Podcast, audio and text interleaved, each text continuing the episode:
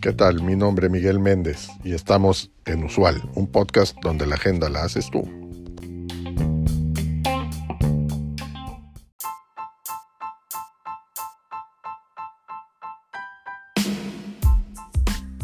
Hola, bienvenidos a un nuevo episodio de Usual, un podcast, donde exploramos las tendencias, los desafíos y las oportunidades del mundo empresarial. Soy Miguel Méndez y hoy vamos a hablar de un tema muy importante y útil, los Unit Economics.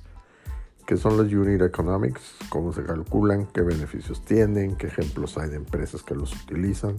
Estas son algunas de las preguntas que vamos a responder en este episodio, así que no te pierdas.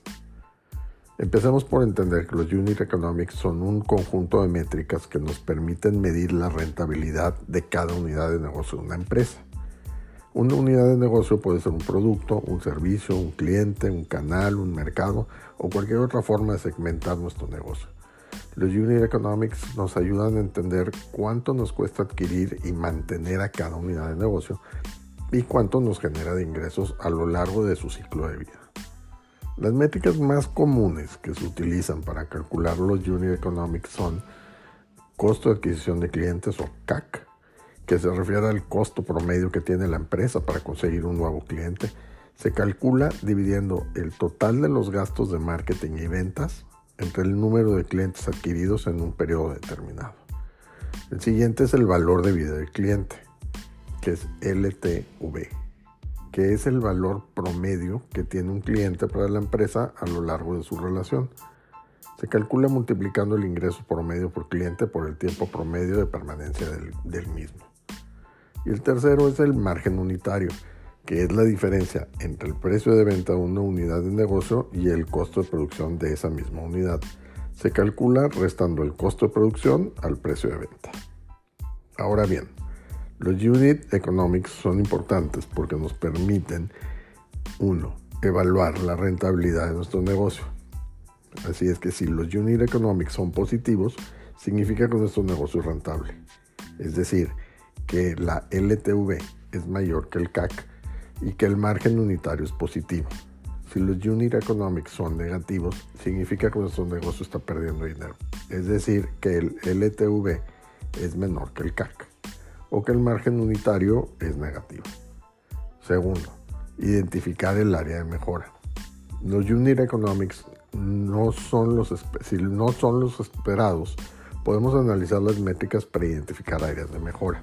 Por ejemplo, si el CAC es muy alto, podemos buscar formas de reducir los gastos de marketing y ventas o de aumentar la conversión de los clientes potenciales. Si el LTV es muy bajo, podemos buscar formas de aumentar el ingreso promedio por cliente o de fidelizar a los clientes existentes. Si el margen unitario es muy bajo, podemos buscar formas de reducir el costo de producción o de aumentar el precio de venta. Y tercero, nos sirven para comparar nuestro negocio con el de la competencia. Aquí podemos comparar nuestros Unique eh, Economics con los de la competencia para conocer cómo nos estamos posicionando en el mercado.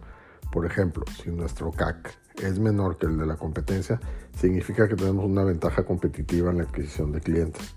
Si nuestro LTV es mayor que el de la competencia, significa que tenemos una ventaja competitiva en la retención de clientes. Si nuestro margen unitario es mayor que el de la competencia, significa que tenemos una ventaja competitiva en términos de rentabilidad, de nuestro negocio. Muchas son las empresas que utilizan los Unit Economics para medir y mejorar su rentabilidad. Vamos a ver algunos ejemplos. Tenemos a Amazon que utiliza los Unit Economics para evaluar la rentabilidad de sus productos y servicios y también para optimizar sus estrategias de precios, promociones y logística. Por ejemplo, Amazon sabe que el costo de producción de un libro es de 10 euros y que el precio de venta promedio es de 20. Eso significa que el margen unitario de Amazon por libro es de 10. Sin embargo, Amazon también sabe que el costo de adquirir un nuevo cliente es de 50 euros y que el valor de vida de un cliente es de 200 euros. Eso significa que el LTV de un cliente de Amazon es de 150 euros. Por lo tanto, Amazon está dispuesto a vender algunos libros con pérdida. Esto con tal de atraer y fidelizar a más clientes y así aumentar su LTV. Otro caso más es Netflix, que cuenta con más de 200 millones de suscriptores en todo el mundo y que también utiliza los Unit Economics para evaluar la rentabilidad de sus suscriptores y también para optimizar sus estrategias de contenido, marketing y tecnología. Por ejemplo, Netflix sabe que el costo medio de adquirir un nuevo suscriptor es de 100 euros y que el costo medio de mantener un suscriptor es de 10 euros mensuales. Esto significa que el LTV de un suscriptor de Netflix es de 120, asumiendo que el, que el suscriptor permanece un año con la plataforma. Sin embargo, Netflix también sabe que el costo de producción de una serie original es de 50 millones de euros y que el número de suscriptores que ven esa serie es de 10 millones. Esto significa que el margen unitario de Netflix por serie es de 4 euros. Por lo tanto, Netflix está dispuesto a invertir en contenido original con tal de aumentar el valor percibido de su servicio y de esta forma atraer y retener más suscriptores y aumentar su LTV. Un caso más es el de Tesla, que se caracteriza por su innovación y su visión de futuro y que también utiliza los Unit Economics para evaluar la rentabilidad de sus autos y para optimizar sus estrategias de diseño, producción y distribución. Por ejemplo, Tesla sabe que el costo de producción de un auto eléctrico es de 30 mil euros y que el precio de venta promedio es de 40 mil. Eso significa que el margen unitario por auto eléctrico es de 10 mil euros. Sin embargo, Tesla también sabe que el costo de adquirir un nuevo cliente es de 5 mil euros y que el valor de vida de un cliente es de 50 mil. Esto significa que el LTV de un cliente de Tesla es de 45 mil euros. Por lo tanto, Tesla está dispuesto a invertir en investigación y desarrollo con tal de ofrecer autos de calidad, eficiencia y seguridad y así atraer y fidelizar a más clientes y aumentar su LTV. Estos son solo algunos ejemplos de empresas que utilizan los Unit Economics para medir y mejorar su rentabilidad. Ya eh, hemos visto cómo los Unit Economics son un conjunto de métricas que nos permiten medir la rentabilidad de cada unidad de negocio de una empresa y que nos ayudan a evaluar, a mejorar y comparar nuestro negocio. Espero que este episodio te haya resultado interesante y también útil.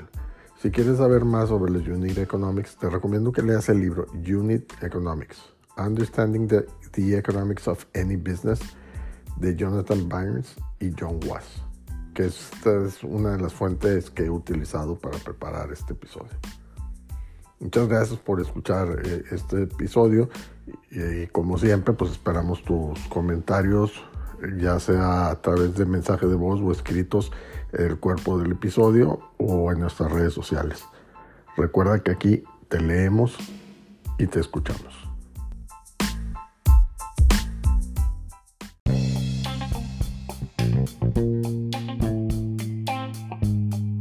Gracias por acompañarnos en este episodio. Te recuerdo seguirnos y darnos like. Es de suma importancia para el desarrollo de este proyecto. Así como también te pido que nos dejes tu mensaje de voz en el cuerpo de este podcast con el tema que quieras que tratemos en los siguientes episodios o que nos envíes un mensaje directo en nuestro Twitter arroba usual un podcast. Hasta la próxima.